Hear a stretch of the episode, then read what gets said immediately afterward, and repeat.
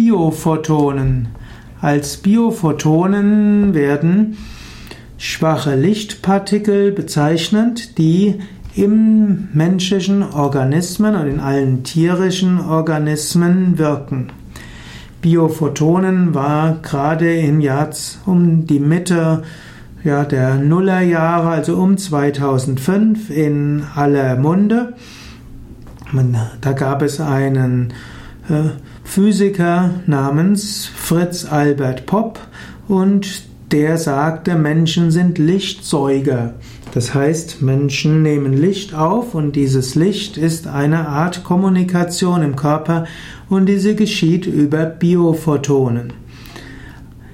Diese Biophotonen werden manchmal auch genommen als Analogie zu Prana zur Lebensenergie. Und Fritz Albert Popp hat die Theorie entwickelt, dass äh, wenn diese Lichtkommunikation im Menschen funktioniert, dann ist der Körper gesund und die Psyche fühlt sich wohl. Wenn aber aus irgendwelchen Gründen die Biophotonen nicht durch den menschlichen Körper gut hindurchfließen können, dann ist die innere Kommunikation gestört, Körper wird krank, Psyche fühlt sich nicht wohl.